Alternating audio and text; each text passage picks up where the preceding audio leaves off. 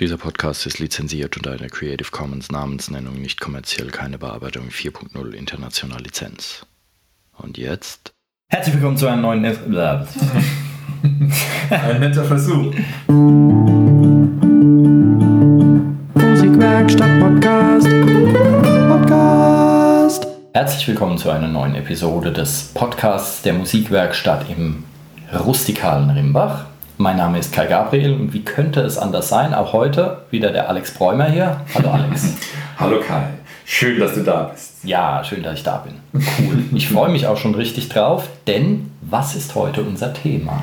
Heute gibt es was ganz Besonderes, etwas Technisches, aber praxisorientiertes, den Mikrofonratgeber. Ah, Mikrofone. Sehr mhm. abgefahren. Und um das äh, entsprechend einzuleiten, würde ich dich bitten, Erzähl uns doch mal, was eigentlich ein Mikrofon ausmacht, was es ist und was man dazu wissen muss. Okay, was ist ein Mikrofon? Erstaunlicherweise wissen, äh, haben, obwohl jeder Musiker mit Mikrofonen irgendwie mehr oder weniger zu tun hat, haben sehr viele Leute gar nicht viel Ahnung davon, was schade ist. Ähm, okay, das probieren wir ein bisschen aufzulösen. Ähm, ein Mikrofon ähm, ist vor allem ein Wandler. Das heißt, ein Mikrofon wandelt etwas um und zwar Schallwellen, was ja einfach Luftdruckschwankungen sind. Also was unser Ohr wahrnimmt, sind mhm. einfach Schwankungen im Luftdruck. Und das Mikrofon wandelt diese äh, Luftdruckschwankungen in Strom um. Mhm. Und ähm, genau, so. Und äh, das wird dann in ein Mischpult eingestöpselt und im Mischpult wird dann mit Strom gearbeitet. Und dann geht es raus durch einen Verstärker zum Beispiel an einen Lautsprecher. Und ein Lautsprecher macht dann genau das Gegenteil. Der wandelt dann den Strom wieder in Luftdruckschwankungen um. Sieht man bei großen Lautsprechern, dann bewegt sich die Membran, das bewegt dann die Luft und das ist dann wiederum das, was wir hören können. Mhm. Also ein Lautsprecher ist quasi dasselbe wie ein Mikrofon, nur andersrum. Man kann übrigens Lautsprecher auch als Mikrofone verwenden. Das heißt, wenn ich einen Lautsprecher habe und stecke den einfach in den Mikrofoneingang, dann habe ich ein Mikrofon. Mhm. Weil das vom Prinzip her genau dasselbe ist. Und ähm, das heißt, es wird was umgewandelt und ja, weil wenn ich, äh, wenn ich jetzt hörbaren Schall habe und möchte den in irgendeiner Art und Weise entweder verstärken für ein Konzert zum Beispiel, wo dann viel Publikum ist und wo ich ohne Verstärkung zu leise wäre, oder ich möchte es aufnehmen auf irgendeine Art und Weise, dann muss ich das ja in irgendein elektrisches Gerät hineinkriegen mhm. und dafür verwendet man Mikrofone. Ah ja, okay. Ähm, dafür dürfte es dann auch unterschiedliche Bedürfnisse geben, je nach Einsatzszenario. Mhm. Und ähm, gibt es irgendwelche Mikrofon-Hauptbauformen oder Hauptuntergruppierungen, die man so vor Augen haben müsste, um sich da zu orientieren? Ja klar, also für uns interessant sind, denke ich mal, zwei. Es gibt natürlich noch mehr vom Unterwassermikrofon äh, allen möglichen äh, Krams. Aber äh, für uns, für Musiker, interessant sind vor allem zwei. Und das ist einmal das dynamische Mikrofon und dann das Kondensatormikrofon. Mhm. Das sind so die zwei Unterschiede. Es gibt dann der eine oder andere, wird vielleicht auch schon was von einem Bändchenmikrofon gehört haben. Das ist eine Sonderform vom dynamischen Mikrofon. Würde ich aber einem Anfänger nicht empfehlen, weil es ist sehr empfindlich und meistens auch ziemlich teuer und so. Es ist eher so ein spezielles Werkzeug. Ähm, also für uns interessant wird es einfach mal für die Sendung heute für Anfänger ist äh, äh das dynamische und das Kondensatormikrofon. Mhm. Okay. Ähm, ich will jetzt nicht hier großartig die Physikvorlesung halten. Ähm, beim dynamischen Mikrofon ist es einfach so, da ist, äh, ähm, da ist eine Membran, an dieser Membran ist eine Spule befestigt und die bewegt sich in einem Magnetfeld. Also wenn sich die Membran bewegt, bewegt sich die Spule im Magnetfeld und ähm, dadurch wird ein Strom erzeugt. Ja. So mhm. irgendwie, nagelt mich nicht auf physikalischen Krams fest. De, warum ich das erzähle, das Wichtige kommt gleich noch. Bei einem Kondensatormikrofon ist es so, ich habe eine Platte, die ist geladen und die Membran ist quasi parallel dazu, eine zweite Platte und wenn die sich dann bewegt, ändert sich der Abstand zwischen den beiden und dann wird der Strom verändert. Mhm. So.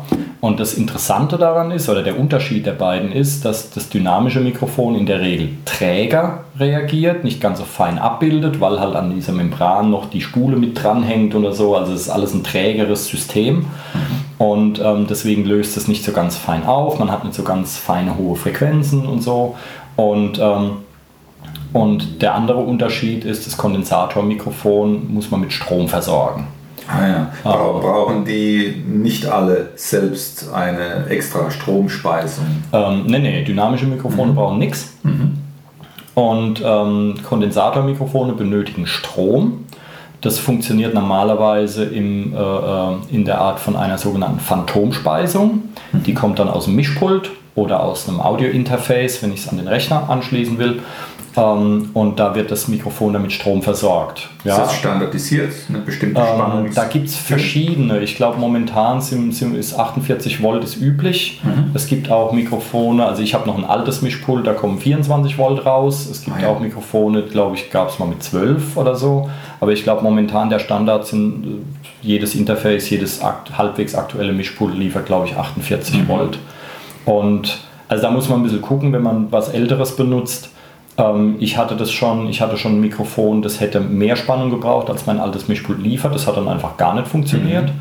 Und ein anderes Mikrofon, was auch mehr gebraucht hätte, hat funktioniert, war aber ein bisschen leiser einfach nur. Ja. Hatte aber jetzt keine Klangeinbußen, da kam einfach nur weniger raus. Musste man ein bisschen weiter aufdrehen dann. Mhm. Aber da muss man vorher gucken.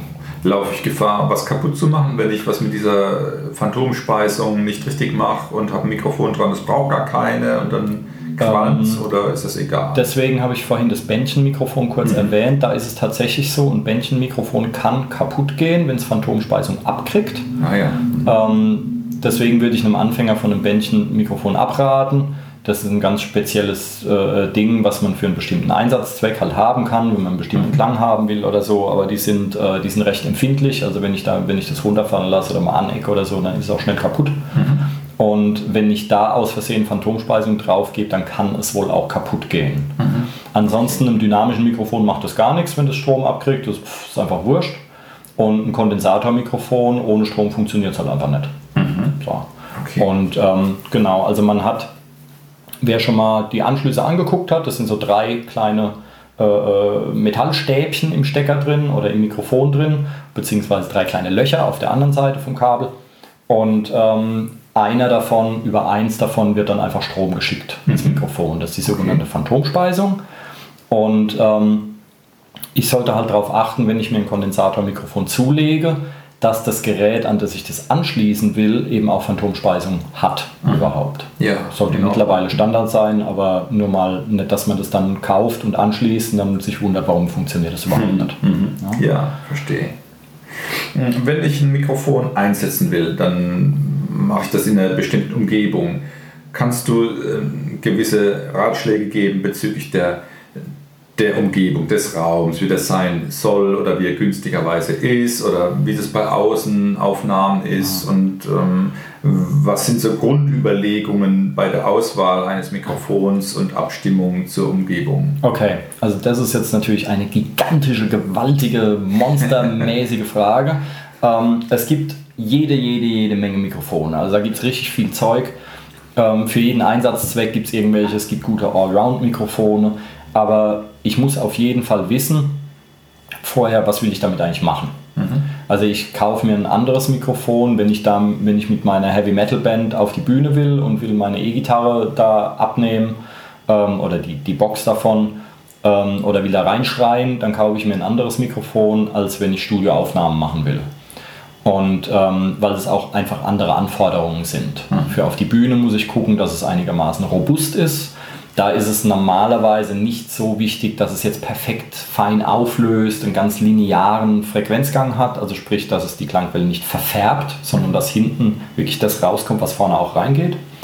Ähm, und wenn ich aber jetzt anstatt mit der Rockband mit einem Smooth Jazz Trio unterwegs bin, möchte, dass die Stimme sehr sauber übertragen wird, dann will ich halt vielleicht doch lieber ein, ein feiner auflösendes Mikrofon haben. Und wenn ich natürlich im Studio jetzt Aufnahmen mache ähm, und möchte da meine silbrigen Höhen haben und so und alles mhm. möglichst originalgetreu übertragen, dann brauche ich ein anderes Mikrofon. Also der Einsatzzweck entscheidet, was ich haben will. Ja.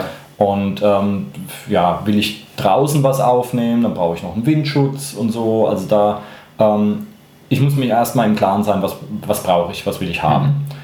Und ähm, da würde ich unterscheiden zwischen, also welches erstmal welche Klangquelle will ich aufnehmen, will ich jetzt Gesang aufnehmen oder Gitarre oder E-Gitarre oder Schlagzeug oder was auch immer, ähm, vorbeifahrende Autos und ähm, dann ähm, muss ich mir Gedanken machen, wo will ich das überhaupt aufnehmen. Also quasi Bühne oder Aufnahme. Ja. Zwischen den zwei würde ich unterscheiden. Okay. Und danach entscheide ich dann, ähm, was ich für ein Mikrofon nehme. Ja. Ähm, hättest du jetzt, wenn, wir mal ein bisschen äh, spezi äh, verschiedene musikalische Disziplinen durchdenken, fangen wir bei Gesang an. Was würde sich ein Sänger hinstellen? Vielleicht würdest du jetzt dann auch unterscheiden zwischen Studio- und Live-Einsatz oder so. Ja. Ein Sänger, was braucht der? Okay. Ähm, ein Sänger braucht für die Bühne, ich würde zum Anfang ein dynamisches Mikrofon empfehlen, ähm, weil da ist es auch nicht schlimm, wenn das mal runterfällt. Ja, Ja. Es, es rempelt mal einer den Mikroständer um oder äh, ähm, ja, st- stößt mal einer dran, wie auch immer, oder je nachdem, wie, wie hart und heftig es zugeht, ja, dann fallen irgendwelche Besoffenen auf der Bühne rum oder sonst irgendwas, oder es grölt jeder mal da rein, kippt einer mal was drüber oder so. Also da ist es natürlich wichtig, dass mein Mikrofon auch robust ist. Da will ich mir kein teures äh, Großmembran-Kondensatormikrofon hinstellen und dann schmeißt einer um, dann ist es hinüber. Ähm, ähm, das heißt, da für die Bühne, für alles, was eher ein bisschen lauter und heftiger ist, würde ich auf jeden Fall ein dynamisches Mikrofon nehmen. Die sind in der Regel auch günstiger und ähm, die übertragen, habe ich vorhin gesagt, die färben ein bisschen, übertragen nicht komplett linear und auch nicht von 20 Hertz bis 20 Kilohertz, das ist der Bereich, den wir hören können, komplett, sondern die haben halt äh, Bereiche, die sie besser übertragen, andere Bereiche werden abgedämpft, aber das ist auch kein Problem, weil ich will das ja auch gar nicht alles haben. Also meine Stimme zum Beispiel fängt ja erst bei, ach, also bei mir sind es glaube ich 80 Hertz oder so, normalerweise würde man so 100, 120 Hertz, geht es dann erstmal los mit dem Signal, was man überhaupt, was die Stimme überhaupt erzeugt und was man live überhaupt hören will. Ja. Man will ja auch gar nicht alles hören. Ähm, und ähm, insofern habe ich nichts davon, wenn ich jetzt ein Mikrofon habe, was bei 20 Hertz schon super überträgt, wenn das was ist, was ich gar nicht brauche und will. Ja, wenn der Typ am Mischpult das dann sowieso rausdreht, dann brauchst du mein Mikrofon auch nicht übertragen. Ja. Das heißt, äh, wenn ich mir extra ein Live-Gesangsmikrofon zulege, dann sind die vom Frequenzgang schon einigermaßen so angepasst, dass da das rauskommt, was man auch nutzen kann. So, für eine Studioaufnahme ist es was anderes. Da will ich halt möglichst alles haben, ähm, damit ich dann beim Bearbeiten mehr Möglichkeiten habe oder so und dass die Stimme auch voller klingt. Da kann ich es ja dann besser auspegeln, weil dann Ja. genau, weil da halt der Klang besser ist. Ähm, also für die Bühne dynamisches Gesangsmikrofon. Ähm, da ähm, kann man hergehen, die, die zwei, ich denke, die zwei Platzhirsche sind Shure und Sennheiser. Es gibt noch ein paar andere. Audix sollen wohl ganz gut sein. Ähm, ansonsten muss man ausprobieren. Ähm, ich habe damals vor langer, langer Zeit mit AKG und Bayer Dynamic nicht besonders gute Erfahrungen gemacht, aber es kann mittlerweile ganz anders sein. Ich bin dann irgendwann bei Shure hängen geblieben. Und es gibt aber auch viele Leute, die ich kenne und schätze, die Sennheiser benutzen. Also die, die zwei so zum Einstieg mal ausprobieren Ja.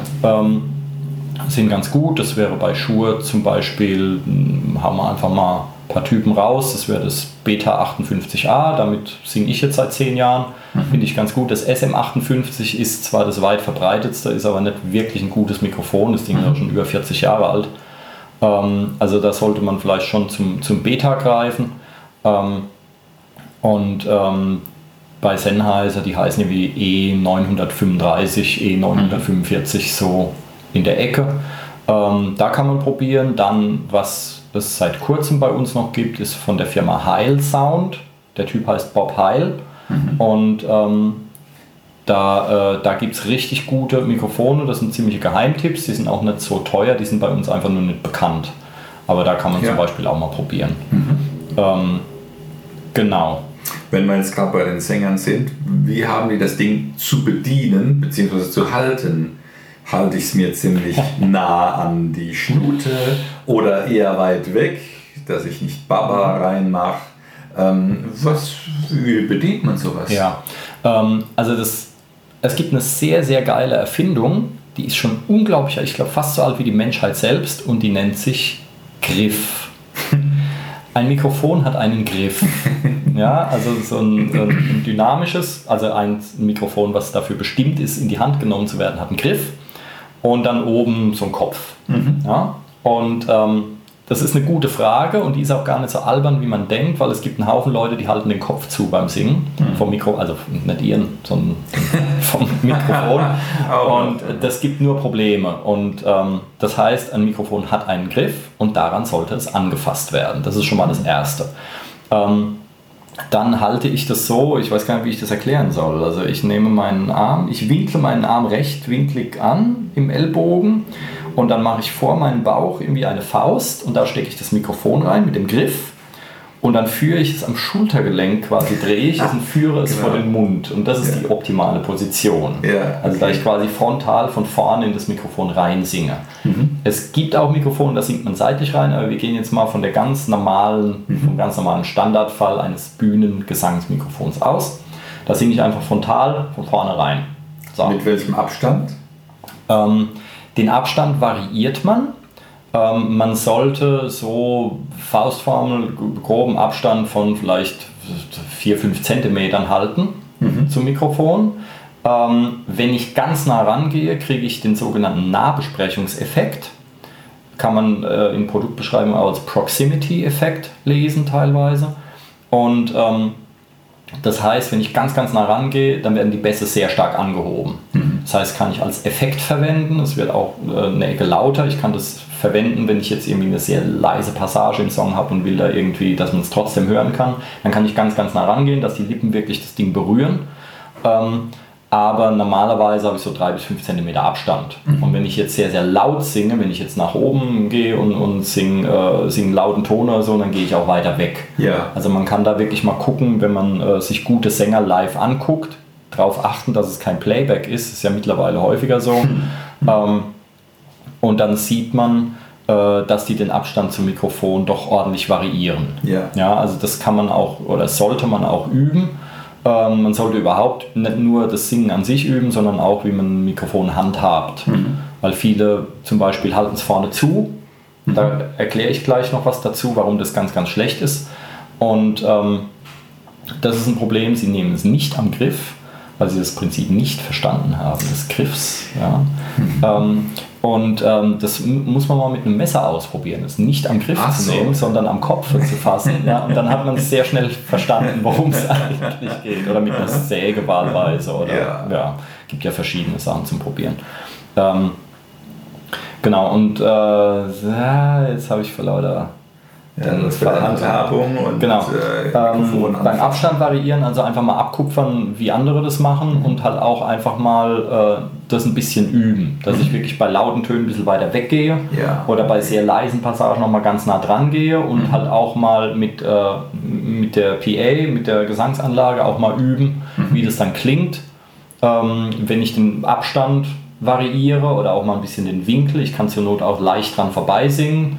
Ähm, das gibt dann weniger Zisch- und Plopplaute, ja. ja, sogenannte Sibilanten, Plosive. Die werden dann ein bisschen abgeschwächt, ist aber normalerweise bei Live-Mikros kein großes Problem, weil die haben schon so einen Schaumstoffschutz innen drin mhm. und so. Und ähm, man kennt vielleicht auch diese, die dann so, so einen bunten Schaumstoffball oben drüber mhm. haben. Mhm. Und sowas haben die quasi auch innen drin dann. Also mhm. die sind schon ein bisschen abgesch ab abgeschirmt, dass das nicht bei jedem P dann sofort ja. alles äh, irgendwie zerplatzt.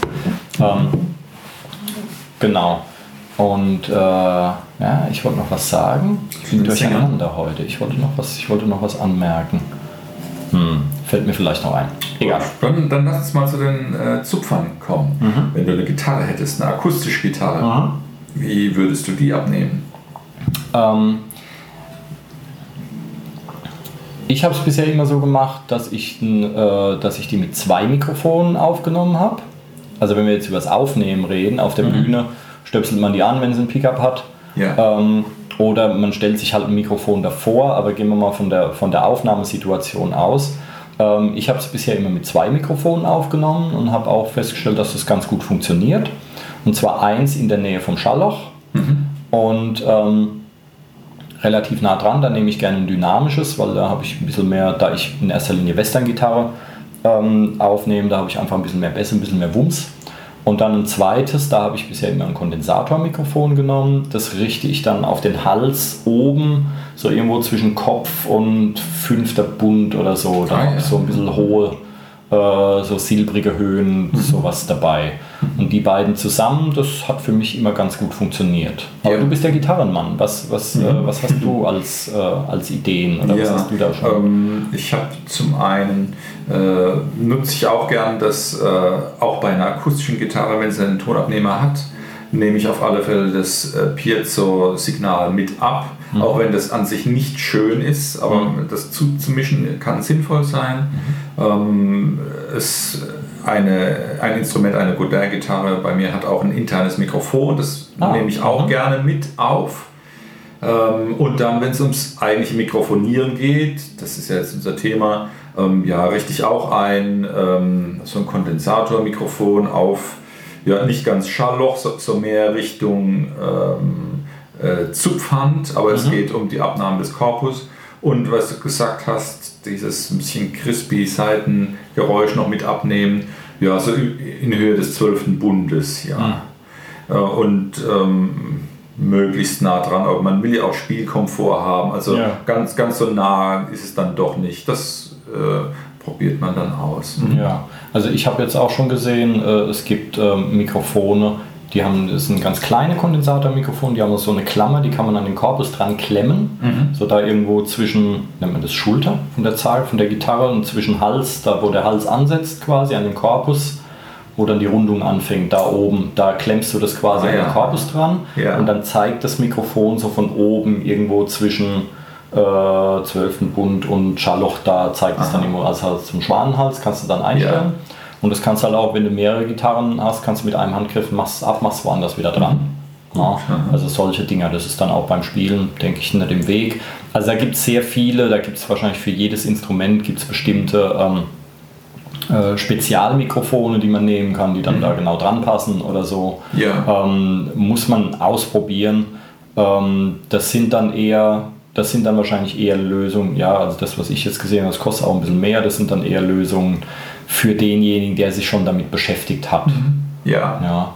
Und äh, ich denke mal, für den, der in, in das Thema Mikrofone, Aufnahmen, wie auch immer einsteigt, der sollte vielleicht erstmal das eine oder andere Allround-Mikrofon haben, mit dem man zum Beispiel Gesang und Gitarre aufnehmen kann oder so. Also Ja. ich mache, wenn ich beim Gitarre spielen singe zum Beispiel, dann nehme ich die Gitarre nur mit einem Mikrofon ab, nämlich das dynamische am Schallloch.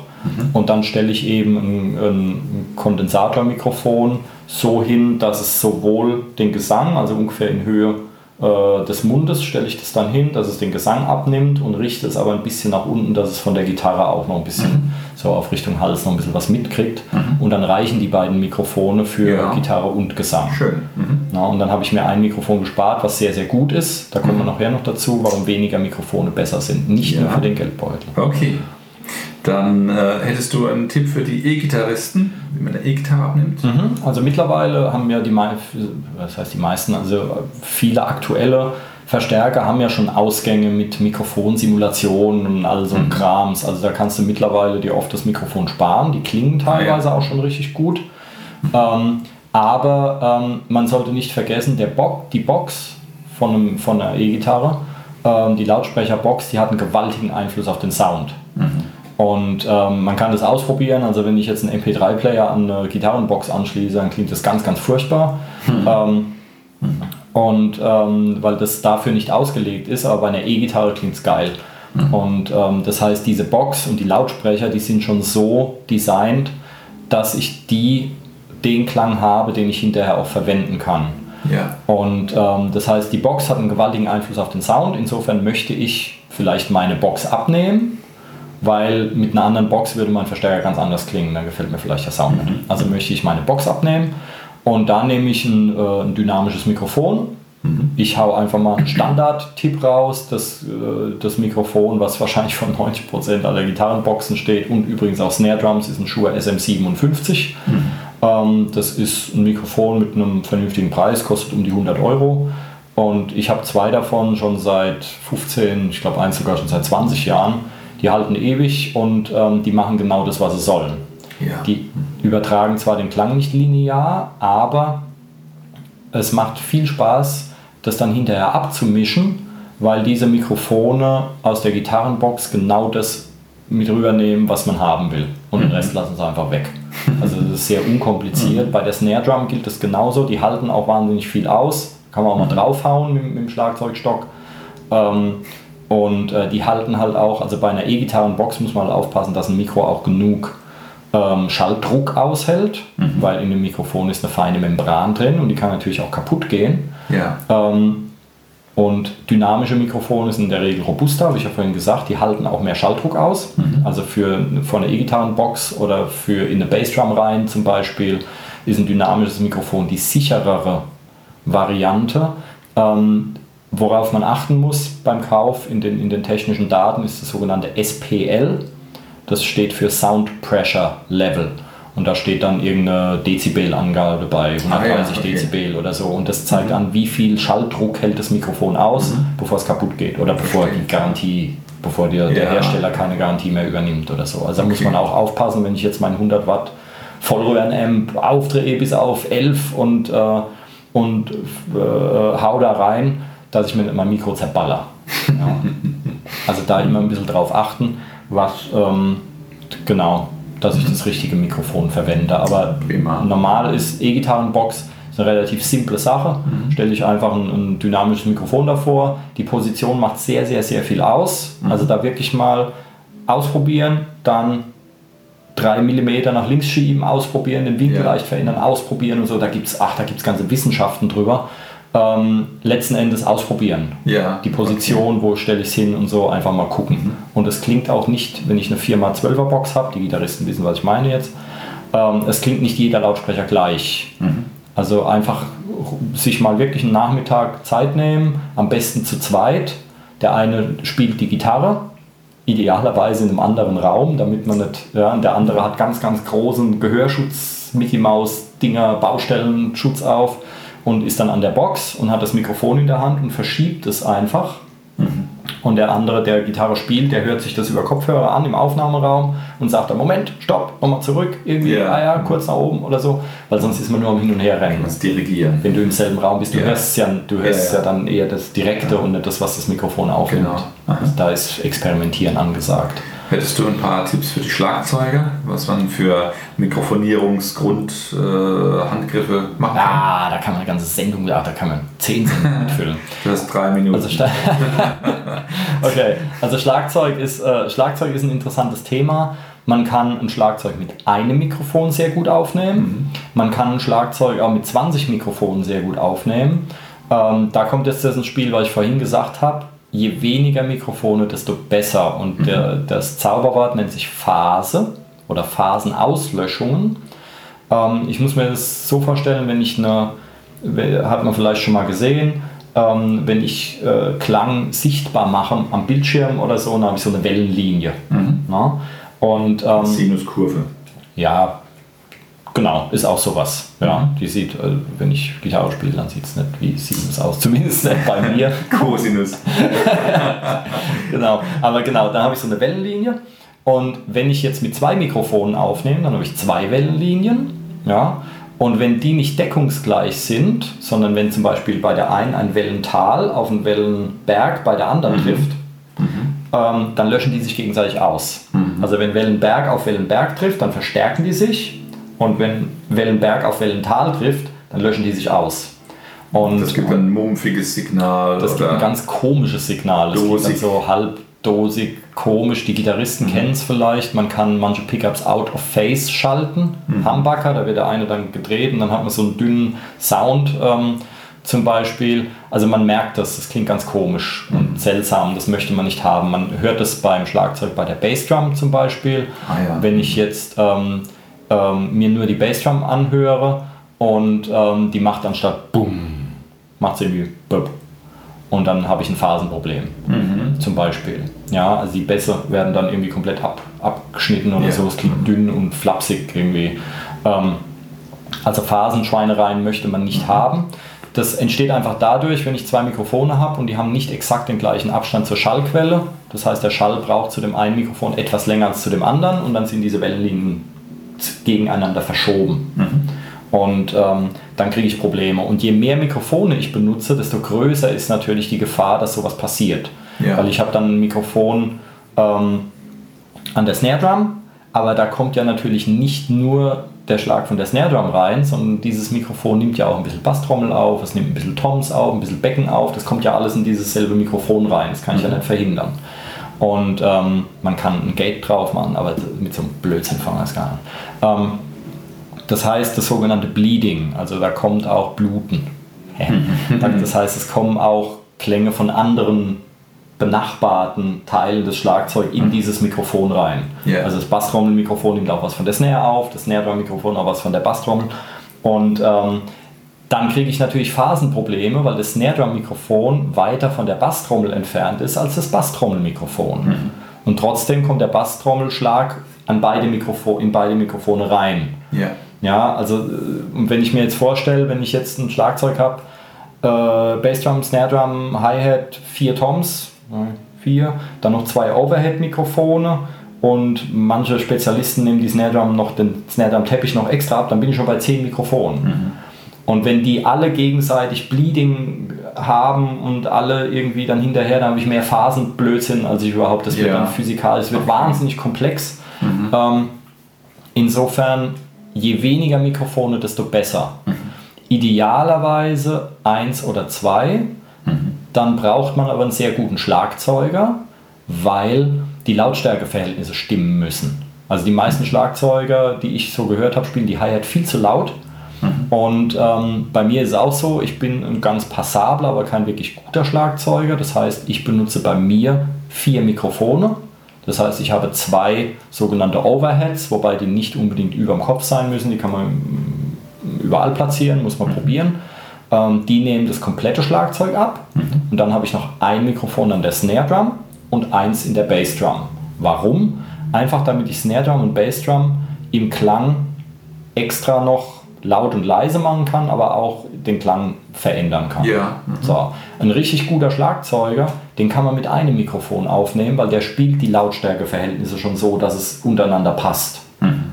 Ja, und da möchte ich es natürlich so, so original, originalgetreu wie möglich haben, so wie er es gespielt hat. Mhm. Ja, ein Schlagzeuger, so wie ich, der sich dann auch mal hinreißen lässt und haut irgendwo fester drauf, als er eigentlich sollte.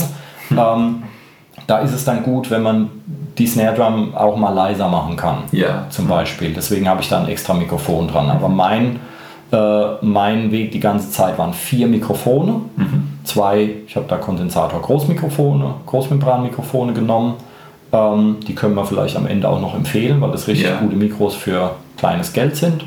Und ähm, dann eins in der Bassdrum und eins in der Snare Drum, äh, an der Snare Drum. Mhm. Und seit kurzem, weil ich jetzt im Besitz eines Woofers bin, die Schlagzeuger werden jetzt von Neid erblassen, alle anderen, für alle anderen ist es unwichtig. Und am Woofer habe ich dann auch noch ein Mikrofon, das heißt, ich habe jetzt fünf insgesamt. Aber für ein normales Schlagzeug reichen vier. Mhm.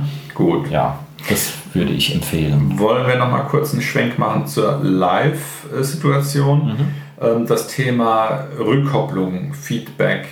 Ähm, was kann ich als Mikrofonbediener? Ich habe so ein Ding in der Hand und mhm. es wummert und fiebt und macht. Ah, was genau. kann ich da ja beachten oder kann ich da was tun oder was sind Überlegungen im Vorfeld? Wirklich nur so aufs Mikrofon bezogen. Ja. Ah, jetzt kommen wir auf das, was ich vorhin angekündigt habe. Ich liebe es, wenn der Kreis sich schließt. ähm, okay. Ähm, ganz, ganz schlimmes No-Go. Auf keinen Fall machen. Ähm, das Mikrofon auf den Lautsprecher richten. Mhm. Sei es der Lautsprecher von der PA, der große, der das Publikum beschallt, sei es der Monitor, der vor mir liegt oder so. Mhm. Viele spielen ja mittlerweile schon mit In-Ear-Monitoring, da ist es dann egal. Ähm, aber auf keinen Fall Mikrofon auf den Lautsprecher richten, weil dann passiert folgendes. Ähm, das, was aus dem Lautsprecher raus oder das, was ins Mikrofon reingeht, kommt aus dem Lautsprecher raus kommt aber dann auch wieder ins Mikrofon rein und wieder raus und wieder rein und wieder raus und dann schaukelt sich das hoch und dann gibt es äh, Feedback, Rückkopplung oder im Sängerjargon Fiepen. und äh, das ist ganz eklig für mich, fürs Publikum und für unser aller Ohren. Das möchte man nicht haben. Also ein Mikrofon immer, immer, immer von einem Lautsprecher wegrichten. Ja. Ganz wichtig. Nie auf den Lautsprecher zeigen. Ähm, es gibt mittlerweile neue Lautsprecher, diese Säulenanlagen äh, und sowas, die sind deutlich weniger empfindlich, aber normalerweise gilt Mikrofon nie auf den Lautsprecher richten. Mhm. Ähm, dafür, genau das ist auch der Punkt, weswegen man den Kopf eines Mikrofons nicht zuhalten sollte, auch nicht teilweise zuhalten sollte. Wir sind beim Griff, der Griff, ganz wichtig. Ähm, dann fängt es nämlich auch an zu pfeifen. Mhm. Warum? Jetzt muss ich einen Fachbegriff reinwerfen, da geht es um die Richtcharakteristik. Also ein Mikrofon hat eine bestimmte Richtcharakteristik. Das bedeutet einfach, dass ein Mikrofon, aus welcher Richtung ein Mikrofon den Schall aufnimmt. Standard wäre zum Beispiel für so ein Bühnenmikrofon wäre eine sogenannte Niere. Das heißt, ähm, eine Nierenform oder man stellt sich quasi einen Ball vor, den man auf einer Seite ein bisschen eindrückt. Mhm. Und das heißt, ähm, das Mikrofon nimmt von vorne, von der Seite, so rundherum ganz gut auf, auch von hinten nichts. Yeah. Mhm. Also wenn ich jetzt vorne ins Mikrofon reinspreche, dann hört man mich gut. Wenn ich das Mikrofon jetzt umdrehe und spreche auf der, äh, am Griffende rein, dann hört man mich gar nicht mehr. Mhm. Das wird erreicht, indem das Mikrofon intern so designt ist, dass der Schall, der von hinten kommt, so viel länger braucht, um auf die Membran zu treffen, dass, der aus, dass das ausgelöscht wird. Ja. Und ähm, auf diese Weise kann man verschiedene Richtcharakteristika erreichen. Da gibt es die Niere, es gibt die Superniere, das ist dann ein bisschen krasser, es gibt die Hyperniere, hm. ähm, die ist dann noch ein bisschen krasser und dann gibt es noch die, ähm, die 8 zum Beispiel, das nimmt dann von vorne und von hinten gleichzeitig auf, auch von den Seiten nichts. Mhm. Und es gibt die Kugel, das nimmt von überall auf. So, und wenn ich jetzt, ähm, man kann den Physiker seines Vertrauens fragen, wenn ich ein Mikrofon jetzt zuhalte vorne, auch nur teilweise, dann wird aus der Nierenform wird eine Kugel. Mhm. Das heißt, plötzlich nimmt das Mikrofon aus allen Richtungen gleich viel auf. Und das heißt, dann kriege ich natürlich Feedback, weil irgendwo sind halt Lautsprecher im Weg. Also ja. ein Kugelmikrofon auf der Bühne ist eher schlecht, mhm. ähm, weil irgendwo ein Lautsprecher ist, da strahlt es dann, der strahlt dann rein und dann fängt es an zu pfeifen. Mhm. Und deswegen sollte man ein Mikrofon nicht zuhalten. Es gibt den Sonderfall der, des, des äh, Cuppings, das sind dann meistens irgendwelche äh, Growling, Death Metal, Core, äh, Blood Slaughter Zeug ähm, der Volksmusik nimmt Genau. Ähm, und äh, die halten das absichtlich zu, weil sie einen bestimmten Klangeffekt damit kriegen. Ich persönlich finde den ganz furchtbar. Und ähm, für den Mischpultmann ist es eine große Herausforderung. Der muss genau wissen, an welcher Stelle, weil er muss dann runterdrehen, irgendwas ändern ah, ja. und so. Man kann damit einen bestimmten Soundeffekt erzielen, wenn man das möchte aber da muss man wissen, was man tut. Also nicht einfach nur das Mikro zuhalten und dann sagen, oh, jetzt bin ich super cool. So mhm. funktioniert es nicht. Okay. Wenn ich das Mikrofon zuhalte, bastel ich mir eine Kugel mhm. und die Kugel, die pfeift. Ja. Ganz okay. simpel ausgedrückt. Okay. Ja. Ähm, magst du noch zum Abschluss einen Einkaufszettelstruktur-Tipp ah, geben okay. mit Preisinfos oder so? Ja, können wir also, machen. also man, man, äh, man bekommt Mikros irgendwie ab 10 Euro, da, sind dann, da hängt das Kabel schon fest mit dran oder so. Das hatten wir früher als Kinder beim, am Kassettenrekorder dran, äh, also quasi ein, äh, ein Smartphone mit, mit Magnetband. Und ähm, für die Jüngeren unter, unter unseren Zuhörern. Ähm, also das würde ich jetzt nicht empfehlen. Ein Mikrofon hat ein vernünftiges, hat einen sogenannten XLR-Anschluss. Mhm. Das sind diese drei erwähnten Pünktchen. Und da gibt es ein XLR-Kabel dazu. Und ähm, es gibt dann an einem Mischpult oder an einem sogenannten Interface, was man braucht, wenn man es in den Rechner reinkriegen will, das Signal, ähm, gibt es dann auch einen XLR-Eingang. Und es ist wichtig, dass man einen Mikrofoneingang verwendet, weil ein Mikrofon, das haben wir vorhin gar nicht erwähnt, braucht ähm, braucht eine Verstärkung. Also ich habe ja gesagt, Mikrofon äh, wandelt in Strom um, Schall, das heißt, da kommt hinten Strom raus und das ist ganz, ganz, ganz, ganz wenig. Ja. Das sind irgendwie nur irgendwelche Millivolt oder so mhm. oder Hundertstel oder was auch immer, ich weiß es nicht genau, aber es ist wenig. Viel weniger als ein Volt. Das heißt, für ein Mikrofon benötige ich einen sogenannten Vorverstärker, zu Englisch Preamp, und ähm, damit da überhaupt was rauskommt. Das heißt, wenn ich das an, an ein Mischpult oder ein Interface anschließe, dann habe ich einen Mikrofoneingang und da ist normalerweise auch ein Drehknopf, äh, ein Potty, da steht ein Gain mhm. zum Beispiel. Damit regle ich den Vorverstärker. Ja. Und dann wird das Signal vom Mikrofon auf ein, so auf, ich glaube, auf ein Volt ungefähr oder sowas wird verstärkt, damit das Mischpult damit umgehen kann. Mhm. Und dann aus dem Mischpult raus geht es ja in die sogenannte Endstufe und da wird es dann richtig laut gemacht für die Lautsprecher. Ja. Mhm. Und das heißt, für ein Mikro brauche ich einen Vorverstärker. Und ähm, Ich muss also gucken, dass mein Mischpult, mein Interface, wo auch immer ich das Mikrofon anschließe, Vorverstärker hat oder einfach einen Mikrofoneingang. Mikrofoneingang bedeutet einfach, da ist ein Vorverstärker dran. Ja. Und ähm, genau. Äh, ja, also ein Mikrofon sollte einen XLR-Anschluss haben und dann brauchen wir noch ein XLR-Kabel dazu. Das sind die mit den drei Pünktchen und ähm, genau. Äh, Preisklasse, ja, schwer zu sagen. Also ich würde sagen, wenn man ein vernünftiges Mikrofon haben will, mit dem man arbeiten kann, mit dem man lange arbeiten kann, wo man auch professionell mitarbeiten kann, wenn man das möchte, ähm, da sollte man auf jeden Fall 100 Euro in die Hand nehmen. Mhm. Also es gibt auch günstigere Mikrofone, die müssen auch nicht schlecht sein. Aber ich würde mal sagen, also alle, die ich jetzt im Kopf hatte hier während der Sendung, kosten so ab 100 Euro. Ja, also okay. dieses erwähnte SM57 für Snare Drum zum Beispiel mhm. oder E-Gitarre, das liegt bei ziemlich genau 100 Euro, glaube ich.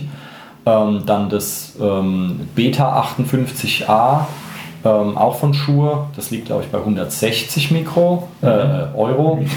bei 160 Euro, das ist das, was ich seit 10 Jahren live verwende. Mhm. Und das hält auch lange und ist gut für meine Stimme. Ja, mhm. also immer ausprobieren, ob es auch zur Stimme passt. Die erwähnten Sennheisers heißen E935, 945, die kosten glaube ich um die 200 oder 210 Euro mhm. sowas. Ähm, dann gibt es welche von Audix, die liegen auch so ungefähr in der Preisklasse, die sollen ganz gut sein. Mhm. Die von Heil liegen auch so um die rum. Mhm. Ähm, also so für ein Live-Bühnen-Gesangsmikrofon bin ich so irgendwo zwischen 150 und 250 Euro. Dann habe ich aber wirklich ein professionelles Ding, was ich auch ein Leben lang benutzen kann. Ja. Ähm, Großmembran? Ähm, Großmembran für äh, Live jetzt nicht, aber für ähm, für Aufnahmen zum Beispiel kann ich sehr empfehlen äh, das T-Bone, das ist die Hausmarke vom Musikhaus Thomann. Ähm, die machen echt gute Mikrofone, man sollte aber von so einer, äh, in Anführungszeichen, Billigmarke immer das Beste nehmen. Also wenn ich von einer Billigmarke das Schlechteste nehme, das Billigste, dann habe ich wirklich Dreck. Aber wenn ich von einer Billigmarke, da gibt es ja auch mehrere, das Teuerste nehme, dann bin ich immer noch viel, viel, viel billiger als die, als die sogenannten Brandmarks. Mhm. Ähm, aber ich habe was richtig Gutes. Also in meinem Fall ist das das SCT 800, mhm. heißt es. Habe ich mir damals als Stereopaar gekauft. Da kostet eins äh, mittlerweile, ich glaube, 180 Euro. Mhm. Das ist so ein blaues mit goldenem Kopf. Großes Ding, da ist eine Röhre drin. Äh, muss man ein bisschen vorheizen. Da ist auch, das braucht keine Phantomspeisung, weil da ist ein Netzteil mit dabei. Mhm. Und ähm, hatte ich vorhin vergessen zu erwähnen, wenn man wenn das Mischpult oder so keine Phantomspeisung hat, es gibt so kleine Netzteile, die man sich stattdessen kaufen kann. Ah, ja. mhm. Die kann man dazwischen stöpseln. Aber mhm. wenn ich eh am Einkaufen bin, dann gucke ich halt, dass das, was ich, na, dass das gleich zusammenpasst. Ähm, genau. Äh, das liegt bei 180 Euro und ähm, das, damit habe ich jetzt schon Schlagzeug aufgenommen. Also das benutze ich als Overheads, beide. Ähm, ich habe damit schon Akustikgitarre aufgenommen, ich habe damit schon sehr, sehr, sehr, sehr viel Gesang aufgenommen und ich habe damit auch schon alles Mögliche vom Draufhauen auf einen Cola-Automaten über knarzende Klotüren, über äh, irgendwelche Peitschengeräusche in der Luft und so. Ich habe damit schon alles aufgenommen mhm. und das Ding klingt, klingt richtig gut und amtlich. Ja, ähm, wer dann noch 30 Euro extra hat, kann noch eine richtig gute HiFi-Röhre noch reinmachen, kann man austauschen, kann man selbst machen, einfach nur aufschrauben, aufziehen, Röhre raus, neue rein, braucht man kein Werkzeug und nichts. Ähm, und dann hat man einen richtig edlen Klang. Also das Ding spielt in wesentlich teureren Ligen mit. Yeah. Ähm, für 180 Euro, glaube ich. Mhm. Ähm, Habe ich jetzt auch schon über 10 Jahre. Funktioniert wunderbar, beide. Ähm, dann, ähm, was gibt es noch? Ich glaube von AKG, dieses Dingsbums S1000 oder wie das heißt. So ein C, äh, CS1000? Ja, genau. 1000S. Ja, C1000S. so irgendwas. Ja. Das ist, glaube ich, so ein ziemliches Standardding. Viele mhm. Gitarristen haben dieses Mikrofon. Ähm, ja, das ist wohl was ganz Brauchbares. Audiotechnica hat sehr gute Mikrofone. Also wenn jemand Einsteiger ist und möchte zum Beispiel Gesang aufnehmen, weil er YouTube-Star werden will oder sowas, dann ist zum Beispiel von Audio-Technica das AT2035, mhm. ist ein richtig gutes Mikrofon. Ähm, für den Preis phänomenal. Ähm, ich, ich glaube 150 Euro, ich bin mir nicht ganz sicher. Mal gucken, AT2035. Audiotechnica wirklich sehr gute Mikrofone. Also es gibt eine ganze Menge Zeug. Und ähm, man kann gucken, man kann sich in Foren auch ein bisschen schlau machen, aber letzten Endes sollte man unbedingt probieren. Mhm. Ja, also es gibt es bei Mikrofonherstellern teilweise, dass man sich Mikros zum Probieren zuschicken lassen kann. Das gibt es auch, viele Musikhäuser machen das. Ja. Ich kann natürlich auch ins Musikhaus gehen, kann dort ausprobieren, aber da klingen die Räume meistens so gut, dass ich dann mhm. dort alles toll finde, dann kaufe ich alles und dann nehme ich es mit heim und da klingt es dann wie Furz. Ja. Ähm, also ja, bei Mikrofonen, gerade beim Gesang, es muss zur Stimme passen, unbedingt. Mhm. Also man kann nicht sagen, oh, das Schuh ist das Beste, weil für die andere Stimme ist vielleicht ein Sennheiser viel besser geeignet. Mhm. Also unbedingt ausprobieren.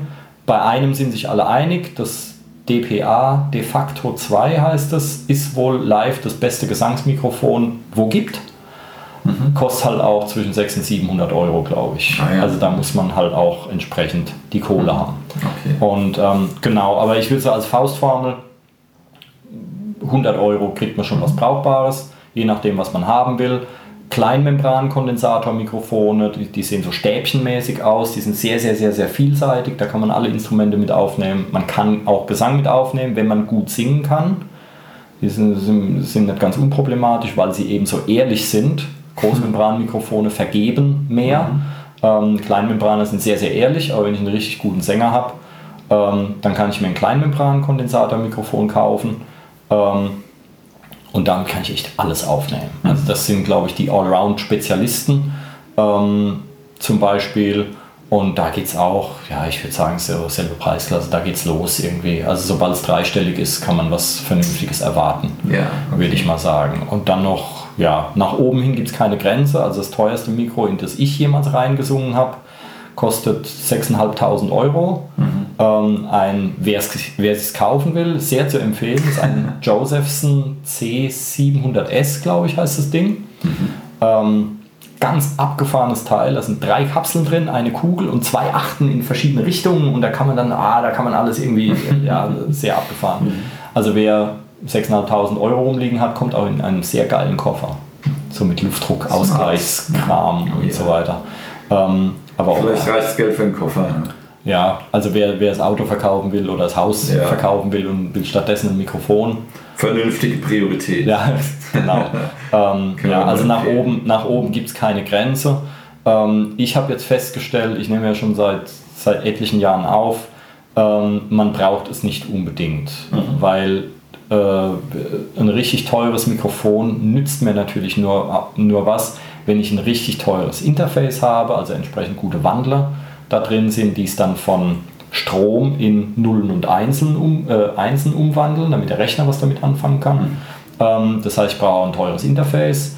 Ich ähm, brauche eine teure Abhöranlage. Ich brauche einen richtig guten Raum. Ähm, also wenn ein Glied in der Kette super teuer ist und der Rest ist alles äh, Krempel und dann nützt mir das gar nichts. Mhm. Also bei mir zum Beispiel ähm, ich habe halt eher ein Projektstudio, das heißt, ich nehme da auf, wo ich gerade bin und muss halt gucken und die Räume sind nicht optimal und so weiter. Für mich macht ein 2000 Euro Mikro überhaupt keinen Sinn. Ja. Mhm. Weil der Rest halt einfach, äh, naja, nicht mangelhaft ist, aber ja, da, da nicht mithalten kann. Mhm. Und das heißt, mein teuerstes Mikro kostet 200 Euro. Mhm. Fertig. Und damit ja. kann ich alles aufnehmen und es kann auch richtig gut klingen. Ähm, ich denke, so bei 400 Euro ist nochmal so ein Sprung, da kriegt man sehr gute Mikrofone für, zum Beispiel das SM81 von Shure. Das ist ein richtig gutes Ding, das liegt bei 400 Euro. Oder für Sprache und Gesang SM7B heißt es. Ähm, das ist so ein typisches Radiosprechermikrofon. Das kostet, glaube ich, knapp 350 oder sowas um den mhm. Dreh rum.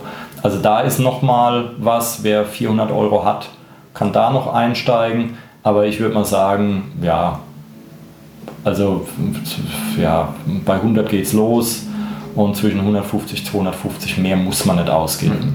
für ein Mikrofon. Und ja. darauf achten, dass man halt ein gutes Allround-Mikrofon äh, hat oder gleich zwei für, für den Einstieg, mit dem ich halt alles machen kann. Super. Bin ich gut dabei prima Übersicht. Ich denke, für einen Einstieg dürfte man jetzt ein, ein, grobes Bild haben. Ja, also das Thema kann man ja treiben bis ins, bis ins kleinste Detail, aber für den, für den Anfänger auf jeden Fall gucken, dass man kein Spezialmikrofon für irgendwas kauft, wo ich dann nur dieses eine Ding mitmachen kann, ja. mhm. sondern irgendwas allround. Ja. Na, dass, ich, dass ich vielseitig aufgestellt bin. Prima. Kai, vielen, vielen Dank für die vielen tollen Infos. Ja, gerne. Ich hoffe, die Leute können was damit anfangen. Gewiss, gewiss. Schön, dass ihr wieder zugehört habt. Brav gemacht. Wir freuen uns aufs nächste Mal. Genau, yippie. Und dann bis bald. Super, danke fürs Zuhören. Tschüss. Tschüss. Musikwerkstatt Podcast.